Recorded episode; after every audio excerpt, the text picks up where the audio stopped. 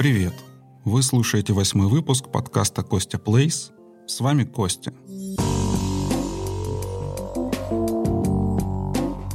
Закончилась выставка GDC в Штатах. Скоро, скорее всего, на следующей неделе вернется Леха.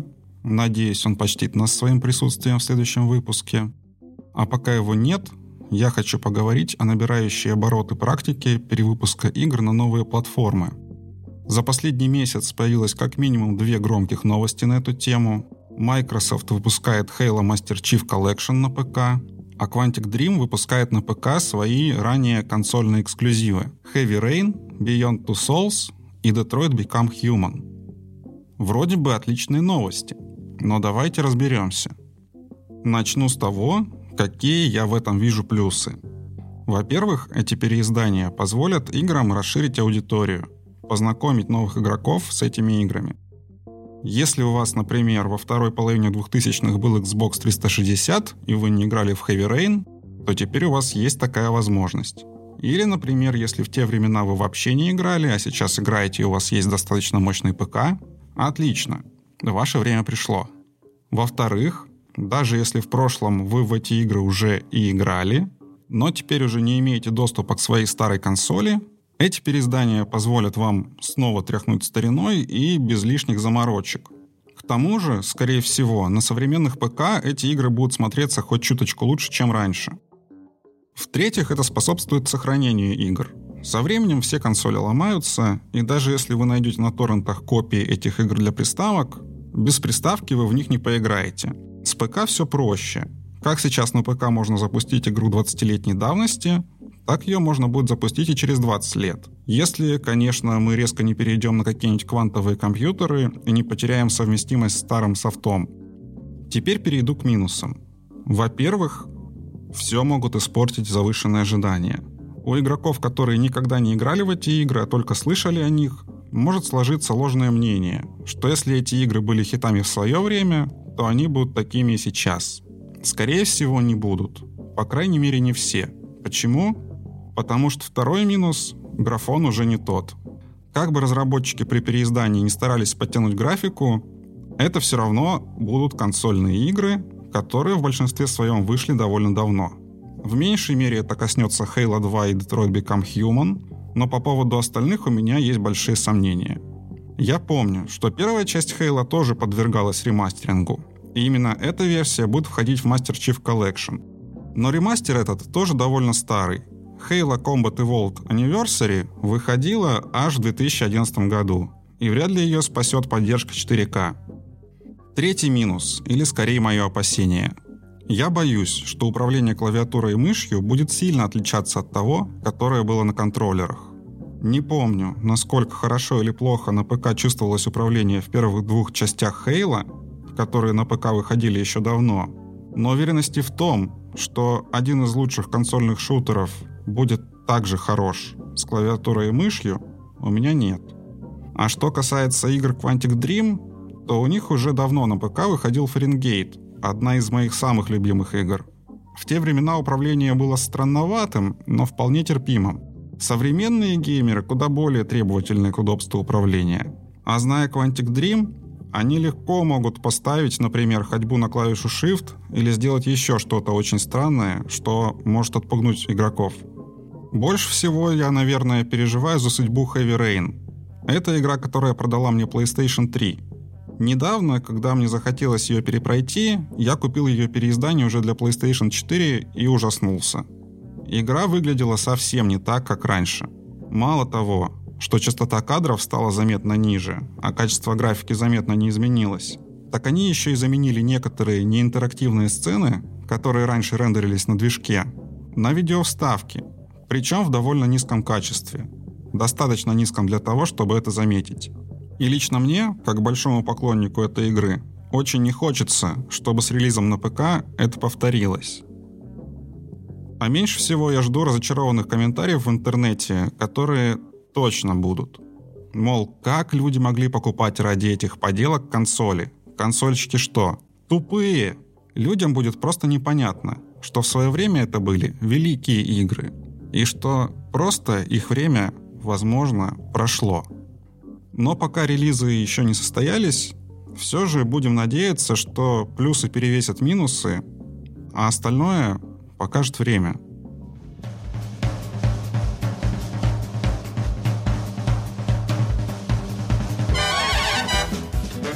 Еще одна новость о переиздании, которая немного не вписывается в рамки предыдущих двух, это то, что на Nintendo Switch скоро выйдет игра Cuphead, которая раньше была доступна только на Xbox One и ПК.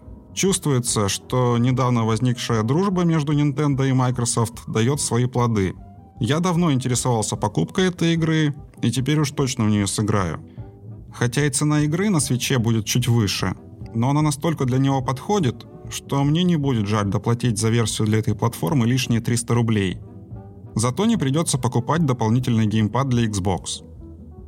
Что забавно, пока дружба Nintendo и Microsoft работает только в одном направлении. Microsoft дает, а Nintendo ничего не дает взамен. Очень интересно, почему так и какая Microsoft в этом выгода. Конечно, с трудом представляю, что когда-нибудь появится возможность сыграть в новую часть Марио на Xbox.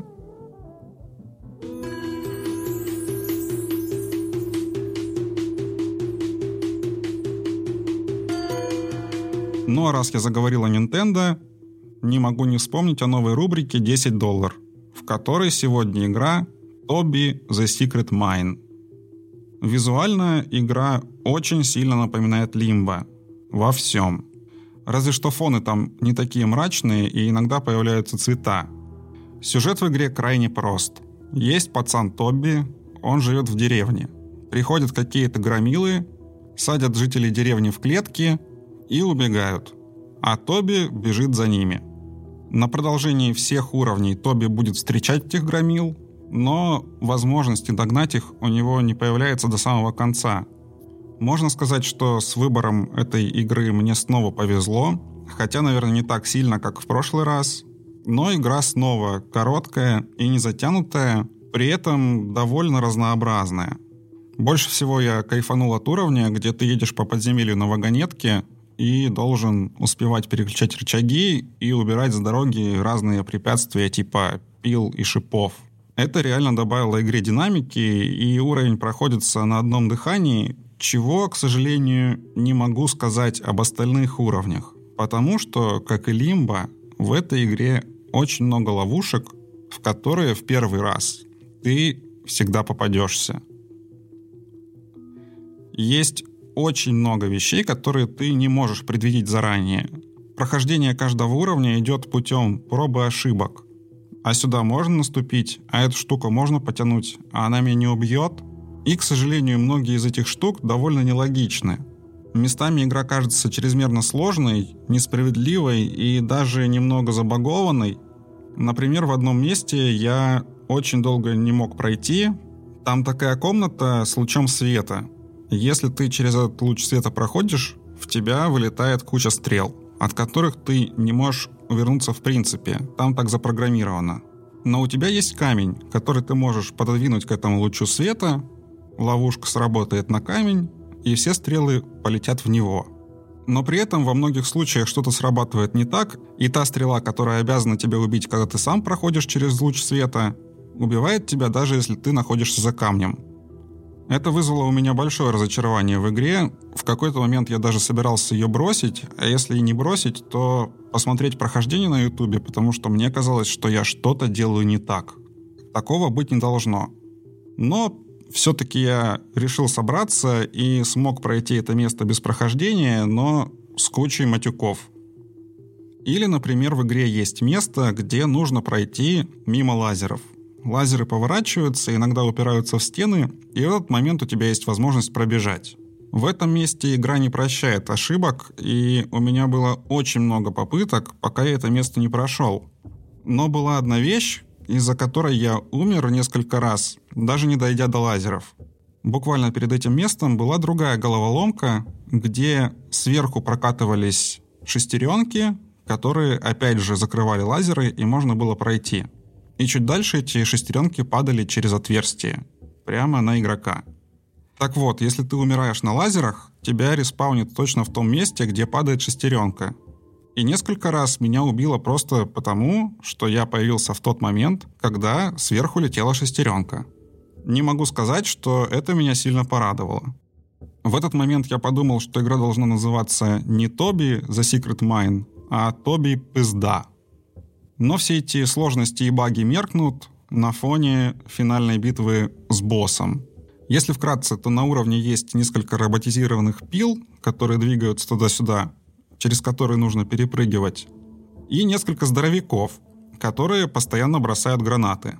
И хоть радиус действия этих гранат не очень большой, у меня было несколько проблем, потому что они будто нарочно бросают гранату тебе прямо под ноги, именно в тот момент, когда ты пытаешься увернуться от пилы, и увернуться еще и от гранаты у тебя просто нет возможности. Более того, как чуть позже оказалось, эти гранаты работают еще и сквозь стены. На уровне есть платформы, по которым нужно подняться наверх, чтобы нажать рычаг. Так вот, когда на платформу, которая находится над головой, падает и взрывается граната, ты тоже умираешь. В общем, уровень с боссом, наверное, самый садистский со стороны разработчиков, но когда все-таки у меня получилось нажать два рычага, и босс был повержен, меня очень удивило, что в игре тебе дают выбор концовки. У тебя есть два варианта. Либо ты убиваешь босса и освобождаешь своих соплеменников, либо ты становишься одним из здоровяков и примыкаешь к ним. К сожалению, оказалось, что концовки отличаются только фоном титров, так что пройти финального босса один раз вполне достаточно. В конце, после прохождения, игра возвращает тебя на главный экран, и в верхнем углу появляется счетчик смертей. У меня этот счетчик был довольно красивый, но и довольно большой. Целых 222 смерти. А рядом со счетчиком смертей находится другой счетчик. Это количество спасенных односельчан. Они спрятаны по всему миру в разных секретных местах, и найти их иногда бывает очень сложно. К счастью, игра дает возможность выбрать любой из пройденных уровней, но не показывает, на каком из уровней ты собрал все, а на каком не все. И поскольку проходить всю игру заново, исследуя каждый уголок, мне не особо хотелось, я на этом и закончил. В целом, что могу сказать об этой игре? Если вам нравится пощекотать свои нервы, можете попробовать. А если вы наоборот сильно сердитесь, когда в игре вас убивают, причем очень странным и несправедливым иногда способом, то, наверное, не стоит.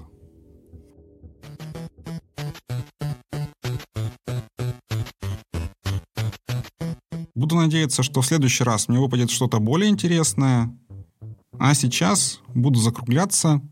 Да, наверное, этот выпуск получится не очень длинным. Возможно, даже самым коротким в истории подкаста. Но это все во что я на этой неделе успел нормально поиграть и что меня действительно заинтересовало. Разве что на этих выходных я купил Dirt Rally 2.0 и мощно в нее зарубился пару вечеров. Но эта игра практически бесконечная, и мне кажется, что я еще не наигрался достаточно, чтобы сложить о ней какое-то мнение. Пока что могу сказать, что она мне очень нравится. Я периодически играю в раллийные симуляторы, и этот один из лучших вообще за все время. Постараюсь побольше рассказать об игре в следующий раз. Может быть, мы в нее вместе с Лехой немножко поиграем. Как всегда напоминаю, что жду ваших подписок и отзывов в iTunes. Я их все читаю, и они меня очень радуют. Или просто расшарьте ссылку на этот выпуск у себя в социальных сетях. Это тоже очень поможет. Если вам что-то хочется обсудить или предложить тему для нового выпуска, вы можете сделать это в Телеграме, вступив в группу Костя Плейс подкаст. На этом все. Спасибо, что слушали. Пока.